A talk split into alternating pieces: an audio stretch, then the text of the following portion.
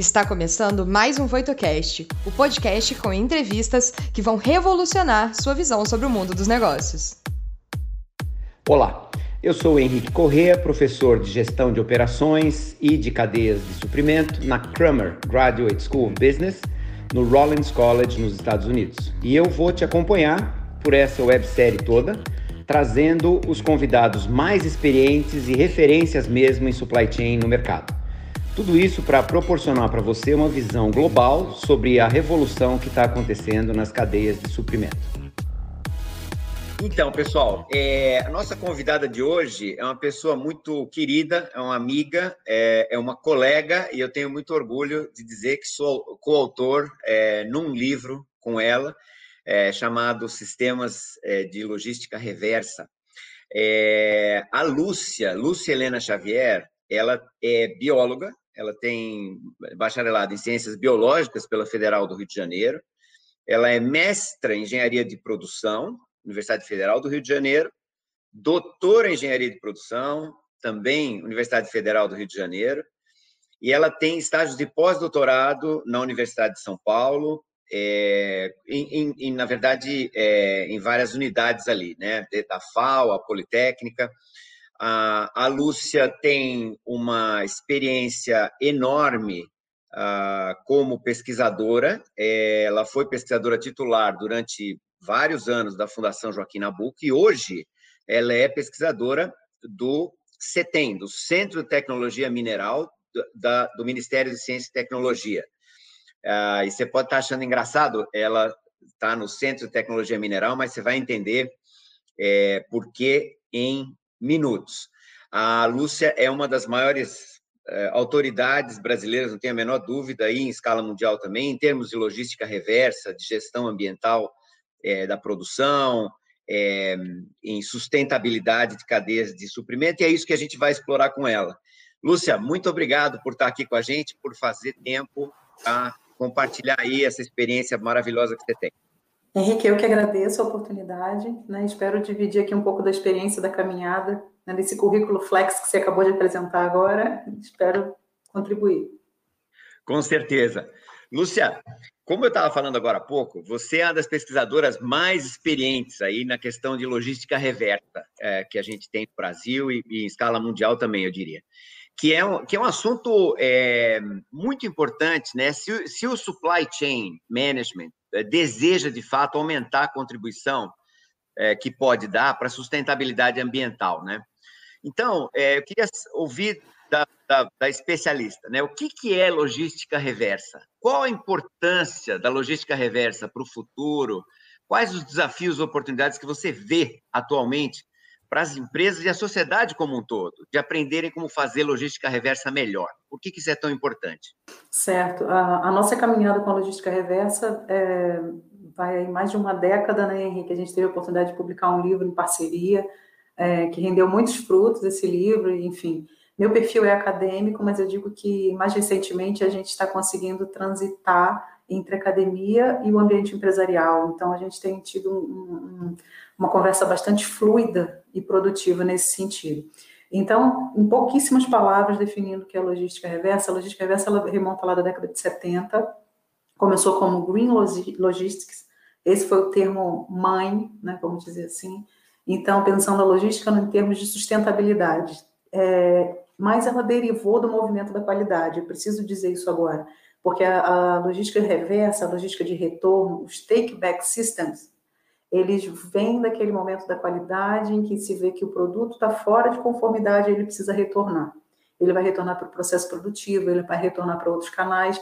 Como acontece esse retorno? Qual é o custo desse retorno? Como que a cadeia se estrutura para fazer o retorno desse produto? Hoje isso já é bastante corrente, mas naquele momento foi um paradigma a ser quebrado então, atendendo o movimento da qualidade e ato contínuo, começou a se pensar, então, uh, critérios de sustentabilidade, quais sejam uh, consumo de combustível, as rotas que vão ser traçadas, emissões atmosféricas, começou a se pensar esse conjunto todo. Então, não era simplesmente o produto retornar para a cadeia ou retornar até para o processo produtivo, não era isso. Era mais do que isso e passava, perpassava fronteiras. A gente vai falar aqui ao finalzinho da nossa conversa, né, quais, quais os skills, quais as habilidades que tiveram que se configurar para atender essa demanda. É, então, só fechando um pouquinho para estruturar melhor a resposta para você do que é a logística reversa, eu preciso dizer que a, a logística reversa nasceu para atender esse movimento da qualidade, ela se fortaleceu trazendo os conceitos de sustentabilidade, só que quem geria isso na cadeia produtiva não sabia o que estava fazendo. E fazia sempre de forma compartimentada, isso a gente tem muito claro na literatura e nos cases empresariais. Então, a pessoa estava atendendo é, um, um, um, produto que saiu fora da conformidade, ele vai retornar? Ok, retornou. E agora, o que, que eu faço? Ele pode ser reinserido na cadeia produtiva, eu tenho que desmontar e aproveitar peças e partes, ou eu tenho, como em alguns casos, que triturar esse material e fazer ele virar insumo, ou linha, final de linha, mandar isso para um aterro, aterro industrial, que for o caso. Então, é, as diferentes habilidades foram se formando também. Enquanto o trem estava se locomovendo, né, os vagões foram se juntando. Então, é o que a gente está vivendo hoje. A gente tem regulamentações, né, vou especificar um pouquinho é, sobre isso, porque não adianta eu ter o um movimento todo no ambiente empresarial é, se configurando internacionalmente e no país a gente não ter regulamentações nesse sentido. A gente tem no Brasil, a Política Nacional de Resíduos Sólidos, ela é de 2010, e de 2010 até 2021, eu vou falar isso porque até 2021, documentos ainda estão sendo expedidos a partir dessa primeira movimentação do, uh, da proposição do sistema de logística reversa, com metas, com é, prazos, tudo bem definido. Então, diferentes cadeias produtivas foram mobilizadas. Quando a Política Nacional de Resíduos Sólidos saiu em 2010, saiu a lei e o decreto. A política é a lei mais o decreto. Não parou ali. Saíram outros três decretos. Até ano passado, final do ano passado, saiu mais um decreto. Início desse ano saiu mais regulamentação no sentido de estruturar essa cadeia. A última cadeia a ser estruturada foi a cadeia de equipamentos eletroeletrônicos, né? Começou lá em 2010, mas a última documentação saiu no ano passado.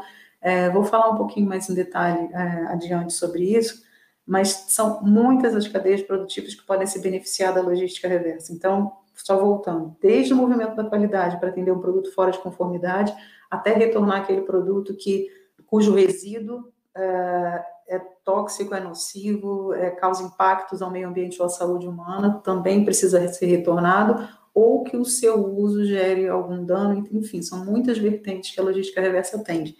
Mas salientando aqui que internacionalmente é entendido, apesar de ter o termo em inglês, a gente utiliza o termo mais genericamente, principalmente na Europa, que é o modelo adotado no Brasil, é o modelo europeu, a gente utiliza os take-back systems. Então, os take-back systems são os sistemas de retorno que viabilizam, então, a logística reversa. É nesse sentido que a gente caminha é, o modelo é, brasileiro ele se inspirou muito no, no, modelo europeu, desde a regulamentação até a viabilidade. É, os desafios que a gente tem, é, tinha, né, pelo menos na cadeia de, de resíduo eletroeletrônico, era a regulamentação. Para que, que eu vou implementar medidas de logística reversa se eu não tenho exigência, se eu não tenho regulamentação? Por outro lado, alguns canais, eles é como um rio, né? Eles foram percorrendo e fazendo seu caminho, independente da regulamentação. Exemplo, é, medicamentos. Medicamentos pós-consumo, em função das indústrias farmacêuticas terem se mobilizado internacionalmente, o Brasil é, sentiu esse reflexo desse movimento internacional. Então, houve a necessidade de se estruturar a cadeia para retorno de medicamentos. Mas, se eu puder falar assim, em uma palavra, o grande desafio da logística reversa é a informação chegar ao consumidor, porque só começa, a logística reversa só tem início, só dá o start quando a gente tem é, o consumidor descartando o resíduo, o pós-consumo, né, vamos falar dessa forma, pós-consumo como um todo. Ah, importante frisar isso, né? O pós-consumo não é porque ele chegou necessariamente, é, parou de funcionar. Um, um, um, produto parou de, de, Não, ele pode não estar atendendo mais as minhas necessidades, ele pode estar em funcionamento. E aí ele segue ainda na cadeia. Isso não é logística reversa mais, isso a gente sobe um degrau, isso é economia circular. Então, eu permito o reuso de um equipamento, eu permito remanufatura de equipamento, recondicionamento de de um equipamento. São canais, são, são pontos que eu posso trabalhar antes de pensar a logística reversa. Então, a gente também tem trabalhado com isso no Centro de Tecnologia Mineral, como você bem apresentou, né, é, vinculado ao Instituto de Pesquisa vinculado ao Ministério de Ciência e Tecnologia, nós somos parte do Ministério, e temos diferentes institutos de pesquisa, mas na área de mineração e na área de recuperação de materiais e minerais a partir de, de resíduo, é o CETEM. A gente tem trabalhado muito isso lá e tem conseguido é, grandes propostas, inclusive mobilizar esse grande desafio que eu pontuei agora, que é o consumidor estar tá ciente do que e onde e como deve descartar o seu resíduo para performar volume. Né? Então, só fechando, Henrique, é diferente de qualquer canal usual produtivo, eu ligo para o meu fornecedor, eu falo, olha, eu quero o produto tal, na quantidade tal, no dia tal, eu agendo isso. Logística reversa, alto grau de incerteza, eu não consigo agendar, eu não sei o que vai chegar, quando vai chegar, a hora que vai chegar, e como é que você gerencia uma cadeia assim. Então, o nível de complexidade, ele se faz nesse primeiro momento. Fantástico. E, e, o que você falou é, é, muito interessante, porque, além de tudo, quer dizer, são preocupações é, que também estão presentes na logística direta, mas é, com soluções que têm que ser diferentes. Por exemplo, como é que você alinha os incentivos para o consumidor ficar incentivado para desistir daqueles 14 celulares velhos que ele tem em casa, no fundo da gaveta, né, e trazê-lo de novo para para a economia circular, ou como a gente chama em supply chain, o closed loop supply chain, né? O, o, Exato. Supply chain de cadeia fechada. Deixa, deixa eu emendar logo, Lúcia, isso tudo que é tão interessante que você está me falando, para a gente explorar um pouquinho esse trabalho que você tem se dedicado, um trabalho super bacana, é, com mineração urbana, né? É, o que é mineração urbana? Fala para os nossos uh, ouvintes aí. Qual a relação da mineração urbana com a logística reversa, que estava explicando para a gente agora há pouco? Qual o papel da mineração urbana em construir supply chains mais sustentáveis do ponto de vista ambiental? Perfeito, Henrique. É, enquanto a gente tem a economia circular e a logística reversa, então, que são termos assim, uh, conceitos antigos, vamos colocar aqui antigos, duas, três décadas, não, não mais que isso, né? A mineração urbana não, é bastante recente. É, Para você ter uma ideia, os principais artigos eles são de menos de 10 anos atrás, não mais que isso. E mineração urbana realmente é uma proposta diferenciada, não, não se tinha isso no, nos canais de produção. O que, que se fala hoje de, de, de mineração urbana? Enquanto a logística reversa é, é, é essa etapa de entender os canais, motivar o cliente. É diferente né, de falar da logística tradicional, que você tem que motivar o cliente em, várias. É, sensibilizar, né, estar perto do cliente para entender as necessidades dele. Né? Essa necessidade não existe no cliente da logística reversa, não existe. Você fala de logística reversa, nunca ouvi falar. Não, voltar com o teu resíduo para a cadeia produtiva, para quê? Né? Então, as pessoas ainda estão naquele modelo de, eu tenho que falar um pouquinho disso, da economia linear, que é o uh, extrair o recurso, produzir, descartar. Isso é economia linear. A circular diz que a, a vida após o descarte. Então, depois o equipamento não serve mais para mim, ele ainda está com funcionalidade, então vai com reuso. Uh, partes, peças, equipamentos dele está tá em funcionalidade, então eu retiro essas peças, partes e componentes e reinsiro na cadeia produtiva. Eu consigo extrair mineral? A gente já trabalha agora, então, com a mineração urbana materiais, consigo extrair materiais. Do que a gente está falando? A gente está falando, por exemplo, é, de extrair, uh, isso é um caso verdade, a gente acabou de publicar agora um relatório em parceria com a, com a comunidade europeia, né, um projeto chamado Diálogos Setoriais da cadeia do nióbio, é, trabalhando com empresas de grande porte de mineração no Brasil, e a gente estava estudando, que não é foco do, do, do, Brasil, mas como é uma chamada é, internacional, a gente teve que fazer esse estudo. Muito interessante. Como que eu extraio nióbio é, de chapas automotivas? O carro chegou ao final da vida útil, grande parte dele é sucata, eu posso extrair algum mineral? Posso, alguns.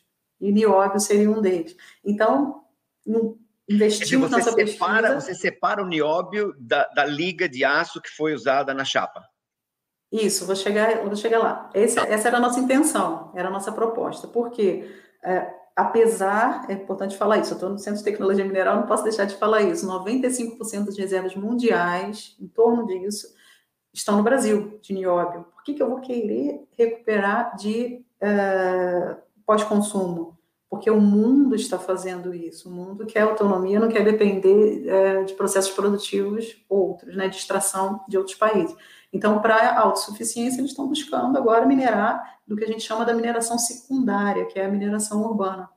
Então, a gente foi fazer essa pesquisa e foi estudar e chegamos no seguinte impasse. É possível? É. Eu posso recuperar nióbio? Posso. Se eu, se eu conseguir fazer no Brasil, vou conseguir fazer em outros países. A metodologia é a mesma.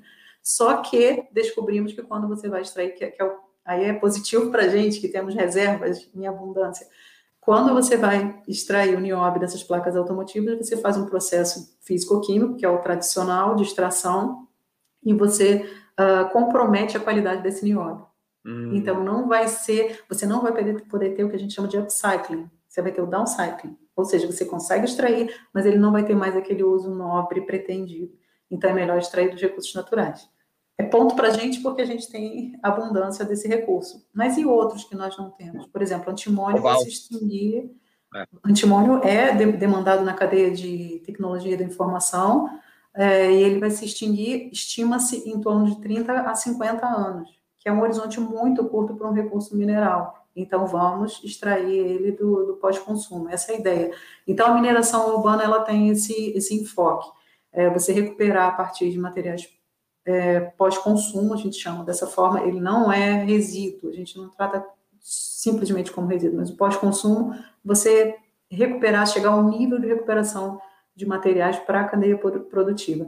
Só para dar uma ordem de grandeza, tá, Henrique, porque de repente fica muito academicismo, é, é importante falar isso, é, economicamente, dá, dá sempre, exemplo, do, sempre o exemplo do ouro, porque é o que chama mais atenção. Eu consigo extrair ouro de placa de circuito impresso eu posso minerar ouro a partir de placas de circuito impresso pós-consumo, processadores pós-consumo e muitos outros minerais a gente consegue extrair. O ouro, é, na extração natural do minério, na natureza, se eu tiver, isso é dados gerais, eu não posso generalizar, porque eu tenho baixo teor, alto teor, eu não posso generalizar. Mas se eu tiver entre 1 e 3% de ouro por tonelada de minério, é economicamente viável. Quando eu vou extrair de uma tonelada de sucata eletrônica, dependendo da composição, eu consigo chegar a 100, 300 gramas de ouro. Ou seja, é muito, é muito eficiente. Fora o fato é, que a gente chama de alto teor na, no minério tradicional, a gente consegue é, explorar uh, reduzindo o grau de incerteza. Enquanto eu tenho alto grau de incerteza lá no comecinho da logística reversa, porque eu não sei o material que vai chegar, quando vai chegar, a qualidade que vai chegar, quando esse material já está acondicionado, já está no meu parque da logística reversa, já consigo processar, é alto grau de certeza. E se eu sei a marca, se eu sei o modelo, se eu sei. É sempre por peso, né? Se eu sei a tonelada, né? A minha carga lá, eu sei quanto que eu vou extrair. Então, eu consigo fazer projeção para ferro, alumínio, ouro, prata, né? São minerais. A gente tem um estudo agora que a gente está desenvolvendo. Eu vou falar um pouquinho mais né, da pesquisa mais adiante mas é, nessa pesquisa tem uma aluna que ela está trabalhando recuperação a partir de lâmpadas LED. Ainda não temos um processo corrente mundialmente de, de, reciclagem de lâmpadas LED. A gente tem soluções pontuais, mas não um processo como um todo. Tem rotas em desenvolvimento.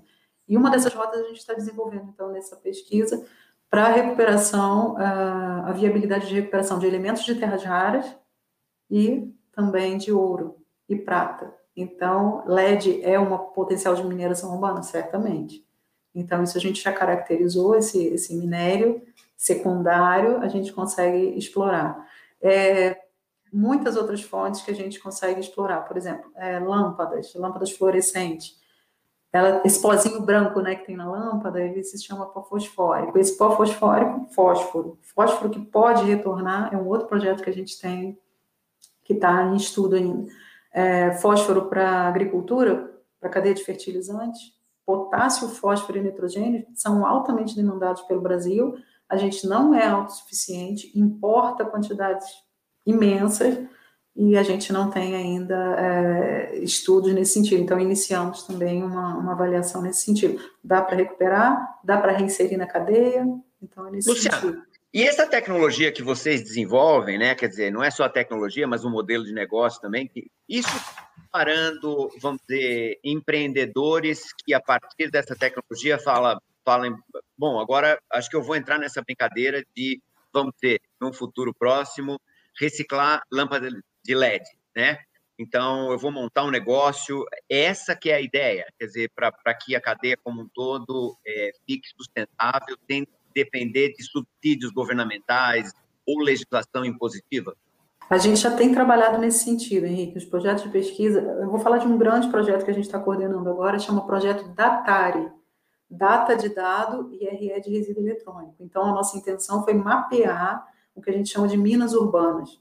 Não adianta eu saber que eu tenho processo, que esse processo em laboratório ele tem 98% de eficiência de recuperação, mas se eu não posso pensar aonde eu vou conseguir esse resíduo, a, é, em que momento esse resíduo vai, vai retornar à cadeia produtiva, que volume é esse que eu estou falando, que tipologia de resíduo. Então, a gente fez esse mapeamento. É, nesse estágio da pesquisa, a gente já chegou a mais de 350 empresas recicladoras que fazem parte. É, é importante falar isso aqui, que esse aqui é o tipo de fórum que a gente pode discutir isso. Quando a gente fala assim, 350 é, empresas, são mais de 350. 350 empresas no Brasil que fazem a cadeia de suprimentos para logística reversa de eletroeletrônico. Aí as pessoas, puxa vida, tem 350 recicladores? Eu falei, não, é cadeia de suprimento. Então vai ter gente que vai fazer o recebimento e desmontagem, vai ter gente que vai fazer triagem, vai ter gente que vai fazer isso tudo, e a reciclagem, vai ter gente que só vai fazer o reuso e recondicionamento. Então, a gente mapeou isso, a gente está no estágio agora de dizer, porque quando a gente pergunta para a empresa, aliás, isso aqui é fundamental, a gente pergunta para a empresa qual etapa da cadeia de suprimentos você atende, eles não sabem dizer. Eles confundem o termo cliente-fornecedor. Tem hora que ele vai chamar o cliente de fornecedor falando porque é reverso. Então, reverso, isso tudo assim. Claro, claro. A, gente apresentou no livro, né, Henrique? A gente tem artigos publicados e vários autores abordam isso. Isso está na literatura, mas no campo é diferente. É diferente. Então, quem hoje era meu cliente, amanhã é meu fornecedor, e ao longo da cadeia de suprimento, como é que se dá isso? E voltando lá, o consumidor ainda não está ciente. A gente teve uma iniciativa, que a gente já está na terceira edição, indo para a quarta esse ano, Henrique, que é chamado Manual eh, de Destinação de Resíduo Eletroeletrônico. Não é simplesmente informar quais são essas empresas, a gente faz uma triagem em relação à documentação, se o processo que ela faz está coerente com a legislação, se uh, o processo que ela faz não está impactando, ainda que não atenda a regulamentação, mas se ela não atende a critérios internacionais de emissões, enfim, a gente faz esse estudo de campo, então vamos dizer que 20 a 30% desse todo que a gente faz o levantamento, a gente publica. Ou seja, aquelas que estão ok. É quase que uma mini certificação né, mal comparando aqui, é quase que uma mini certificação. E quando a gente publica essas empresas, essas empresas dão um feedback para a gente de que aumentaram a taxa de coleta de resíduo eletroeletrônico. Por quê? Porque o público é gratuito, esse manual está lá no site do CETEM. É, e, claro que a gente não fez isso de graça, de graça no sentido de que a gente troca a informação. Então, claro. a empresa está ok, a empresa cumpriu todos os requisitos, ela passou uma gama de informações para a gente, para a gente trabalhar com a pesquisa. Então, é, é, nesse sentido que a gente faz a troca, a moeda de troca é essa. Então, só fechando o, a questão que você me colocou, Henrique, eu vou colocar aqui um case rapidamente, né, que a gente, que a gente teve um, um, levantamento. Teve um país da, da Europa, eu não estou lembrando agora o país, me desculpa, mas isso está na literatura, é corrente. É, ainda nos anos 2000, já nos anos 2000, quer dizer, eles fizeram a seguinte é, proposição.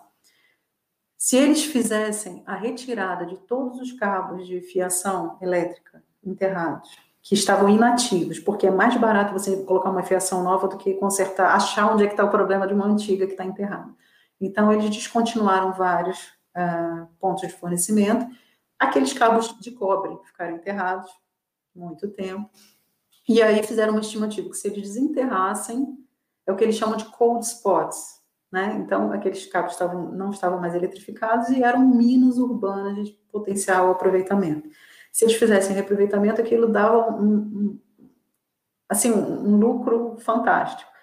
Só que aí depois esqueceram de colocar na conta, isso é importante da reversa, né? O custo para escavar. Então, quando puseram o custo para escavar e retirar aquilo tudo, Aí veio o valor real.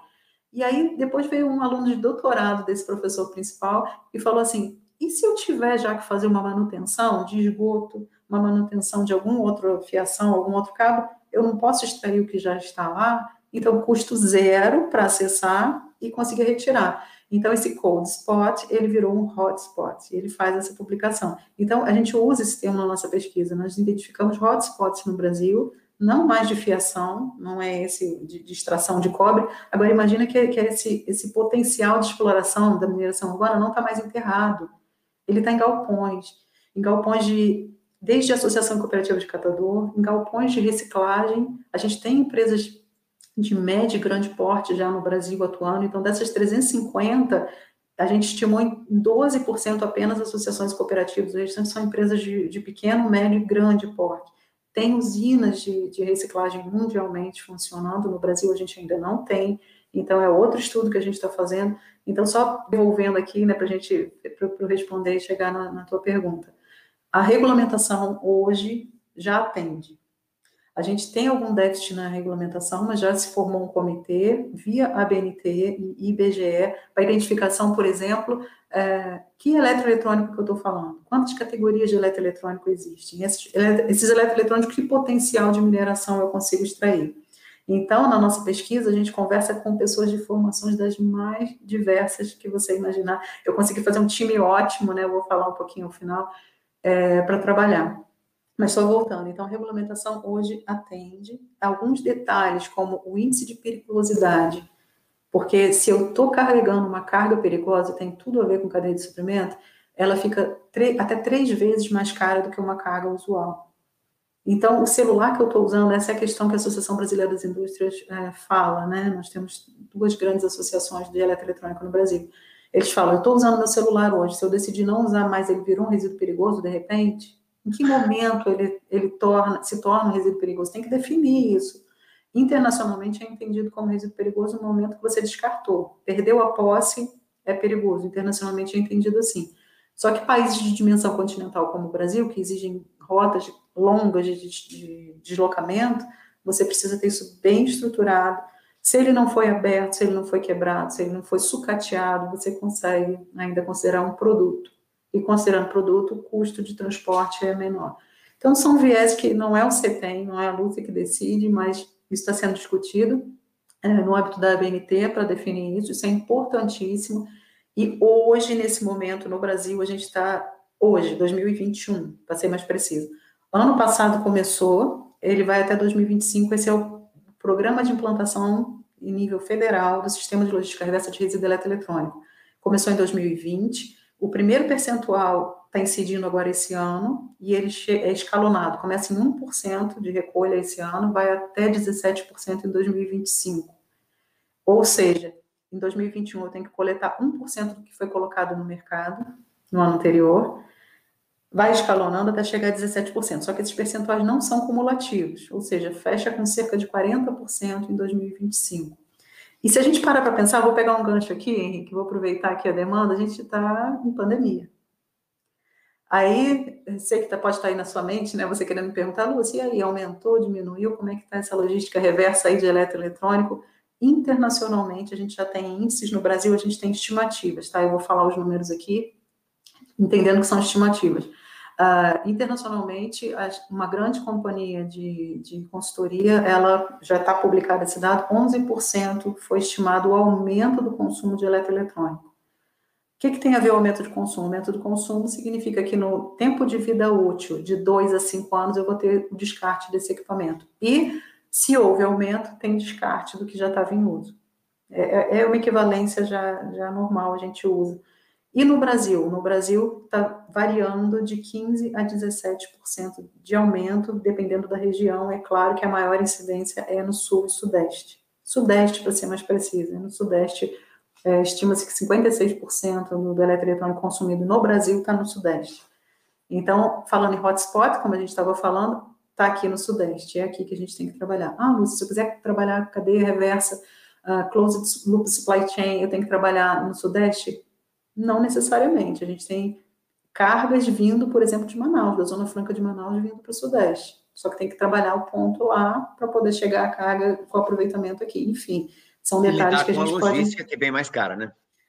Não só cara, como a gente tem interceptações no meio do caminho, né, Henrique? Isso é muito comum, muito comum. É uma carga valiosa, mesmo no pós-consumo. Claro. Lúcia, você estava falando desse caso interessantíssimo, né? É, se a gente comparar com outros países, o Brasil está como? Assim, na, na, na, reciclagem do resíduo urbano, da mineração desses metais é, nobres, dessas terras raras. É, a gente está minerando muito, a gente está minerando pouco, e, e, como é que a gente faz para melhorar nesse sentido? Né? E, e uma outra pergunta que é, a gente até estava conversando antes, né?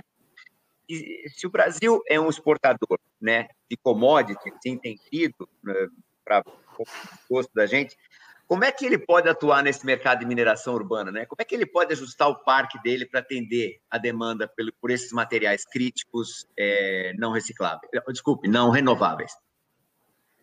São perguntas assim de, de extrema relevância, Henrique. Assim, é, não estou sozinha quando estou respondendo, tá? Tenho tem muita gente pesquisando, mas o que eu vou falar aqui é novidade. Então, é, o que a gente tem feito é o seguinte, respondendo a tua primeira pergunta, é, como é que está o Brasil? A gente tem que separar, para responder, tem que separar, é, você está perguntando em qual etapa? No todo, no todo a gente está muito ruim. Mas se a gente segmentar, a gente tem alguns pontos bastante positivos. Por exemplo, o Brasil é, quando eu falo reciclagem é, de modo geral, as pessoas tendem a pensar em associação e cooperativa de catador eles prestam um serviço, é o que a gente chama de pagamento por serviço ambiental, né, que não é devidamente remunerado, isso não sou eu que estou falando, o Instituto de Pesquisa Econômica Aplicada tem relatórios e relatórios a, a esse respeito, então, o serviço ambiental prestado por associações cooperativas de catadores é aspecto chave. Exemplo disso é a Austrália. A Austrália faz o manuseio de resíduos eletroeletrônicos com a Ásia. É, é lá, o, o, o, transbordo deles é, é com a Ásia. E a, a Austrália deu um passo atrás, se a gente pode chamar assim, para trabalhar o processo manual como a gente trabalha no Brasil. Então, enquanto o mundo desenvolvido está trabalhando para automatiza, automatização dos processos e trabalhar com grandes volumes, pensa comigo, não compensa eu apertar o botão. Grandes equipamentos, como eu já tive a oportunidade de visitar na Europa, nos Estados Unidos, eu tive em duas plantas enormes que processam sucata eletrônica e eles mesmos dizem, é energointensivo, é altamente intensivo em energia. Eu não tenho como ligar esse equipamento se eu não tiver equipamento para consumir. A máquina está ali voraz. E você não vai ligar a máquina se não tiver esse, esse material chegando. E quando esse material chega, ele é triturado inteiro, Henrique, inteiro. A gente tem processos como esse no Brasil em menor escala, mas a gente tem equipamentos como esse que trituram. Só que quanto mais segregado manualmente, melhor. A Austrália sacou isso e já está fazendo isso. A Austrália tem processos prioritariamente manuais. E com isso ganha em escala, porque quanto mais segregado antes, melhor. Isso claro. acontece no Brasil, a gente tem essa segregação primária. Então, assim, só para segmentar a tua resposta, então, quando eu falo tecnologias de coleta, o Brasil está ruim, coleta muito pouco. Tem um report que sai de dois em dois anos, o Global Waste Monitor, que fala só sobre resíduo eletroeletrônico mundialmente, e o Brasil zerou. Não tem, a gente assim, não, não tem dados, mas os dados que tinham era 0,7 de, de nada, assim, então era muito pouco, muito pouco. Então a coleta é ruim. Só que o material que chega, ele é processado de uma forma extremamente eficiente. O catador já sabe o que é cobre, ele já sabe separar qual é a parte da placa de circuito impressa que, que vai render para ele, qual tipo de placa, se é pesada, se é leve, se é marrom, se é verde. Ele já tem esse feeling. Eu já visitei muitas cooperativas no Brasil inteiro e a gente vê isso muito. É, é, um, é quase que um saber assim já, já passado de geração para geração. E, e, e aí, tem um papel chega... social importante, né, Lúcia? O, o, o, o catador consegue ter um, um ganho para sustentar, sustentar sua família, né? Mas tem o risco também, Henrique. Então, assim, já tive a oportunidade de dar palestra pra, pra, de capacitação e tinha um catador de presentes e uma catadora dizer que ela fazia quebra do tubo CRT, aquele tubo grandão de TV, ela fazia a quebra daquele tubo e ele tem um pó fosfórico e, e ele é tóxico. Tem chumbo ali, assim, no manuseio dele tem chumbo. E ela falava que ela fazia esse manuseio quando ela estava gestante, sabe, Henrique? Então, quando ela fez a capacitação, ela entendeu aquilo e a gente tem estados que já estão regulamentando nesse sentido, é, coibindo o desmonte pelo, pelos catadores. Mas eles fazem a triagem, essa triagem é fundamental, porque agrega valor na, na próxima etapa. Então, é, coleta ruim, segregação excelente e recuperação, a gente tem tecnologia no Brasil, sim. Ah, o único, porém, que aí a gente tem trabalhado também, é um projeto para a gente começar no final desse ano, é a quantificação Porque, como eu falo, né, é, com meus colegas, eu falo assim, não adianta eu ter 98%, 99% de eficiência no laboratório, se na escala piloto eu não chego nem perto disso e, e, e o Fabril ninguém vai investir.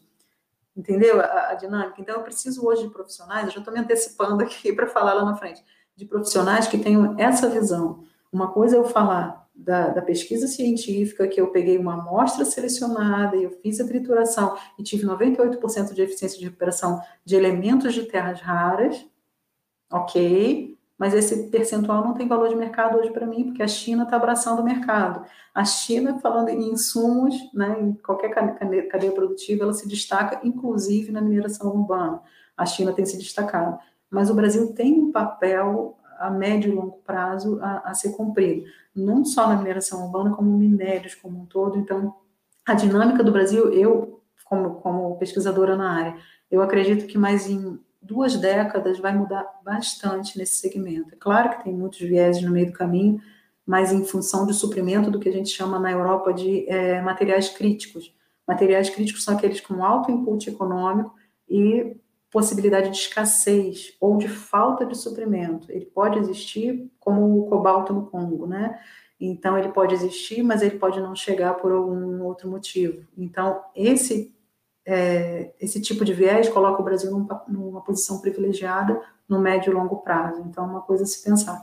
E só fechando a, a, a resposta a respeito de commodities, sim, o Brasil é conhecido como exportador de commodities. Então a gente exporta, compra o produto acabado consome esse produto acabado, e agora está exportando as placas de circuito impresso de novo. Então, a gente exportava o minério, agora está exportando o minério secundário também. Esse é o momento que a gente está vivendo. Só que várias iniciativas, nas nossas pesquisas, a gente tem parceria com empresas.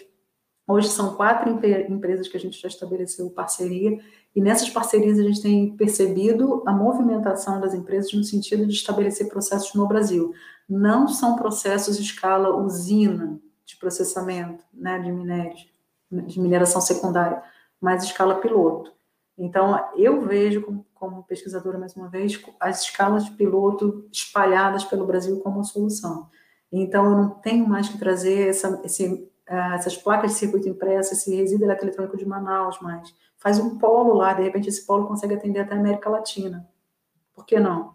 Então, pensar o Sul atender a América Latina também né, e o Sudeste continuar com, um grande volume que ele já gerencia. Então, escala piloto, é, pensando assim, muito brevemente, sem me aprofundar, porque esse tipo de pesquisa a gente ainda vai iniciar. Mas a gente precisa de números, né, Henrique? Então, por isso que a gente fez o projeto da TARI, para coletar esses números e conseguir pensar em cima deles. Então, respondendo, é, sim, a sucata eletrônica virou commodity, no final das contas, a gente exportando de novo, né, a matéria-prima secundária. Com baixo valor agregado, né, quer dizer... Com baixo valor agregado, né, sem pré-processar, que poderia... Inclusive, ela, ela, é triturada no Brasil, mas ela é triturada em fragmentos maiores, poderia ser triturada em outros fragmentos. fragmentos. E, e, pensa, se eu tenho um computador, eu retiro a placa de circuito impressa, o que está indo para fora, o que está ficando no país? Então, essa balança não está muito ajustada. Mas as políticas estão caminhando no sentido de ajustar, adequar e especialmente incentivar o parque industrial brasileiro. Eu, eu, vejo isso, esse movimento ganhando forma, mas vamos aguardar mais um pouquinho, né? Sendo Muito nos próximos bacana. capítulos. Lúcia, eu não quero perder a chance de a gente falar para essa rapaziada que nos uh, ouve, né? Jovens profissionais começando a carreira às vezes, e às vezes uh, estudantes de engenharia de administração.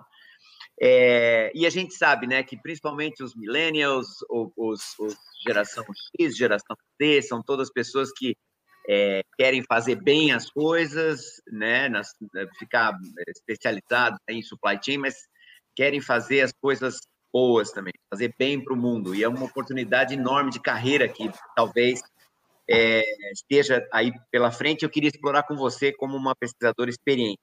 Que perspectiva você vê para um caminho de carreira em sustentabilidade de supply chain? E, e, assim, emendando, um profissional começando, querendo começar nessa área, quais são as posições em empresas, em ONGs, em governo, que podem representar um bom ponto de entrada profissional nessa área? Henrique, é, se você me fizesse essa pergunta, essa mesma pergunta, 10 anos atrás, eu ia ter uma resposta totalmente diferente da que eu vou ter agora e eu vou responder é, de forma reversa, né? vou fazer essa brincadeira aqui. O profissional que atua nessa área, ele ele é o profissional da logística tradicional, que se ajusta, é esse, o que atende os segmentos dentro da cadeia de suprimentos, na, numa empresa de pequeno, médio, grande porte. Ele é aquele cara que foi para fazer, para pensar a logística, né, seja qual for a formação dele, e também faz esse, esse papel. Só que isso acontecia, isso era a resposta padrão até hum, três anos atrás. Por que, que eu estou falando isso? Três anos atrás foi um, foi um marco para a gente, porque a Política Nacional de Resíduos Sólidos já tinha saído, já estava estruturado o um acordo setorial para ser assinado em 2013, foi, foi, foi demandado, mas enfim, só três anos atrás que ele foi estruturado. É, são documentos exigidos por lei, mas que ninguém esperava que fosse ser imposto pelo Ministério do Meio Ambiente, e foi. E saiu um decreto, então, ano passado. E esse decreto, então, exige metas, e metas precisam ser cumpridas. Então, quando esse decreto foi assinado em fevereiro do ano passado, Henrique, eu vi isso acontecendo. A cadeia começou a buscar profissionais, a buscar conhecimento, a buscar academia. E agora? Como é que a gente se. Gente, vocês tiveram anos para se pensar. Né? Vocês tiveram anos para pensar. E aí começaram a, a, ouvir, não só a academia, mas principalmente, isso que eu queria chamar a atenção. Aquele profissional que já atua em logística, que tem uma visão um pouquinho mais aberta, ele não é estrito senso, ele consegue enxergar possibilidades, que tem um monte, né, Henrique? A gente tem vários profissionais que brilham dessa forma. Então começaram a pensar esses profissionais. Eu vi profissionais, isso eu vi acontecer em São Paulo, acontecer em Minas Gerais, no Rio Grande do Sul, Paraná e Manaus. É, profissionais diferentes que eram pensados, por quê? Porque eles tinham ideias inovadoras, então, ao mesmo tempo, eles estavam prestando consultoria, eram empregados de uma empresa, prestando consultoria para outra, porque eles Olha. tinham essa visão, esse campo de, de visão aberto. Então, primeiro passo, se eu estivesse entrando no mercado agora e quisesse ouvir a minha experiência, fique antenado, fique com, com a mente aberta. Aquilo que está sendo ensinado, aquilo que está sendo colocado para a logística reversa é diferente. Vai encaixar de outra forma. Então, tem que entender, então tem que abrir os horizontes. Ah, eu tenho que entender de objetivos de desenvolvimento sustentável. Vai ler, vai procurar saber o que, que é. O que, que é política nacional? A política nacional de resíduos sólidos é gigantesca. Leia o artigo 33 dessa política, que ali sintetiza grande parte vai para o decreto, dá uma olhadinha. Agora, o decreto que saiu ano passado, é, só para quem tiver curiosidade, é o 10.240, decreto 2.240 de 2010. Esse decreto, em especial, ele diz o que são os eletroeletrônicos. Quando você olha lá, você consegue olhar, ver as empresas, está listado.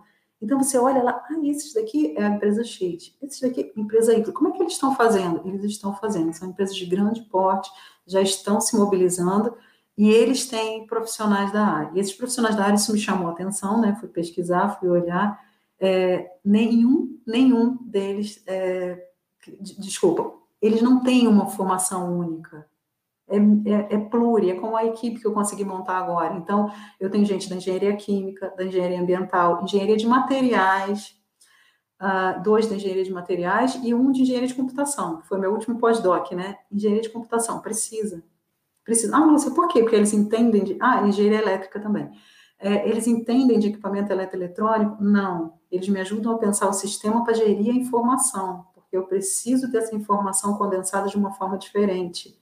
É diferente eu pensar a cadeia de suprimentos tradicional e a cadeia de suprimentos reversa é bem diferente. Eu, eu quase tenho que adivinhar, sabe, Henrique? Eu não tenho. É. O nível de certeza é muito grande. Então, a gente tem que trabalhar com dados econômicos, a gente tem que trabalhar quase que assim, bolsa de ações, né? A gente fica assim, é, é isso mesmo, o valor da, da commodity no mercado internacional, tem dois sites só mundiais, ele flutua enormemente. Eu tenho que olhar esses valores para poder falar qualquer coisa, para saber qual é o artigo que vai ser aprovado, porque aquela commodity está mais valorizada. É assim. Você imaginaria uma coisa dessa? Interessantíssimo. Lúcia, você falou de autoformação, que é sempre importante, né? Vai procurar a legislação, vai se, se inteirar sobre o que está acontecendo. Indo para o outro lado de formações mais, é, vamos dizer, específicas, formais, tanto em graduação quanto em pós, você, da tua experiência, você é, é, daria, teria algum tipo de direção para um profissional querendo, vamos dizer, uma formação, é, uma, uma, educação mais formal né, nessas áreas? Já, já, já estamos, é, o arcabouço, vamos dizer, educacional brasileiro já está oferecendo isso? Não, Henrique, tiveram algumas tentativas de cursos profissionalizantes, né, antes da graduação e, e não, foi, não foi bem sucedida. Que era, um, era quase que um meio do, do caminho entre o saber do, do, da associação cooperativa, porque a gente tem a associação cooperativa hoje funcionando como empresa, né, é bom que seja dito isso, ou seja, no sentido positivo, tá, deles saberem o que, que é, como processar, como gerir, enfim, é, não deu certo. Isso foram duas iniciativas grandes, inclusive capitaneadas pelo MEC, não funcionou. Então, hoje, se eu disser para você assim, ah, Henrique, olha, engenheiro de produção resolve, não resolve. Não resolve, porque o engenheiro de produção, na minha visão, eu fiz após né, o mestrado e doutorado na engenharia de produção, o engenheiro de produção ele tem mega conhecimento do que a gente está falando de cadeia de suprimento, é, de suprimento tradicional. Mas quando a gente fala da reversa, ele tem algum trava algumas coisas. Aí eu pensei assim, vou trabalhar com engenheiro ambiental, porque o engenheiro ambiental nasceu para isso. Não, também não, porque o engenheiro ambiental é muito verde. Verde no sentido assim, sustentável é, demais. Entendeu? Aí não pensa. Mas esse conjunto pluri me valeu. Então, hoje o que eu tenho visto nas grandes empresas, eu estou pegando as grandes empresas porque gerenciam grandes volumes, são, são equipes com no mínimo três formações, no mínimo três, e essas três eu vou falar para você. Então, é esse cara mais técnico, que ele entende do processo, ele sabe hum, a minha planilha de custos, como é que ela vai ter que funcionar, e, e, enfim, a minha logística. Esse cara mais técnico, eu vou ter que ter ele. Só que ele não é tão flexível, via de regra, né, o que eu tenho visto, ele não é tão flexível para entender essas demandas de, de, de mercado, a parte mais econômica e nem a parte mais sustentável. E aí, as equipes que entraram, alguém dessa parte de sustentabilidade, fosse um engenheiro ambiental, uh, fosse um cara de economia que tivesse uma pós em sustentabilidade, né? E isso para mim é, fez a diferença. Eu, eu olhando para essas equipes que já foram formadas, tá? Então esse cara mais técnico, é, esse que entende um pouquinho mais é, desses instrumentos econômicos e também como é que eu faço reverter a meu favor emissões, consumo de combustível, é isso. Então eu consigo juntar esses dois é, entes aqui. E por último, não menos importante, né, vamos dizer assim, aquele cara é, que sabe a, a, gerenciar a informação. E aí talvez até não, não precisa de uma pós, mas uma graduação, ou até um nível técnico mesmo, mas gerir a informação é, no sentido mais contábil da coisa, sabe, Henrique? Faz falta porque as pessoas estão falando muito, isso, isso aqui é consenso, inclusive em reuniões que a gente tem com as empresas. Tem vários fóruns que eu participo, está sendo feita hoje uma norma ISO internacional para economia circular, então tem várias empresas ali atuando, e eles falam assim, não, isso aí ninguém quantificou ainda, isso daí a gente ainda não viu, isso daí precisa ser feito, precisa ser feito, precisa ser feito e não é feito. Então, essas equipes que tiveram essas três uh, skills, elas fluem muito melhor, muito o melhor. Que, o que é boa notícia do ponto de vista dos nossos jovens profissionais, porque significa que você não precisa ter necessariamente uma formação para ter uma atuação nessa área. Quer dizer, como não. equipes disciplinares, como você falou, funcionam melhor e mais fluidas, você pode ter várias formações, desde que você entenda o básico é, e, e entenda muito bem da tua área e o básico do geral, né? Isso. E, e não esquecendo, assim, de, de ouvir muito o mercado, como é que ele caminha. Houve uma época, Henrique, inclusive eu gostaria de, de pontuar isso aqui, que as pessoas estavam é, pensando assim, dá para trabalhar essa área trabalhando com pessoas assim de fora da empresa. Tentaram isso. Isso não, não funciona também. A pessoa tem que estar dentro, porque ela depois ela se, ela se mune de, uma, de tanta informação e esse, e esse agente não pode estar trocando, porque a informação já troca tão rápido lá fora que se eu for trocar ainda profissional, nossa, várias empresas a gente viu. Quando acontece essa troca, é um prejuízo assim ao, ao cubo, porque o mercado já muda tão rápido, não é aquela coisa estanque, né? Eu, eu nasci assim, eu vou ser assim. Não. Mudou do ano passado para esse ano que vem com a pandemia. Ah, sim, e última informação importante, né, da pandemia. É, houve um aumento de consumo, a gente já sabe, um aumento muito além do, do esperado, só que a gente tem que se preparar e vai casar direitinho no Brasil com 2025 porque é a vida útil dos equipamentos. O teto ali, a média do teto, a média é 5 anos, 4 a 5 anos. Então, celulares são descartados de 1 um a 2 anos, isso é estatística geral. De 1 um a 2 anos, que é o grande contingente, mas a gente tem os eletroeletrônicos, de modo geral, as pessoas estão ficando em casa, estão trabalhando de casa, estão fazendo a infraestrutura em casa. E para montar essa infraestrutura, em grande parte, equipamento eletroeletrônico. Haja fone de ouvido, né? Todo mundo fala, meu fone não funciona, vou trocar o fone. Então, todos esses equipamentos, eles são eletroeletrônicos, eles são trocados, eles são demandados. Então, é isso. A, esse parque vai, vai, vai ser consumido, esse volume vai ser consumido e descartado, então, em 2025, a gente vai ter um volume muito além do que estava sendo esperado para lá. Lúcia, eu podia ficar aqui o dia inteiro ouvindo você falar sobre isso. Aprendi demais, é, como sempre aprendo nas nossas conversas, mas infelizmente a gente tá, tem, uma, tem limitação de tempo e eu não queria deixar de te agradecer muito por você ter conseguido, no meio da tua agenda complicada, pessoal e profissional, é, é, achar tempo para a gente, para compartilhar tanta informação bacana é, sobre esse tema absolutamente essencial para que a gente ainda tenha mundo no futuro, né? Então, super obrigado, Lúcia. Te agradeço, eu que agradeço e fico à disposição. Eu, minha equipe, quem tiver interesse, conhecer lá um pouquinho da nossa pesquisa. Obrigada. Muito obrigado. Um abraço.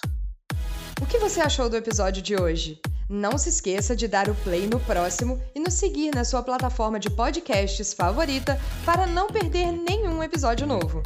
Ah, você também pode nos seguir nas redes sociais. Os links estarão na descrição desse episódio. Nos vemos em breve. Até lá!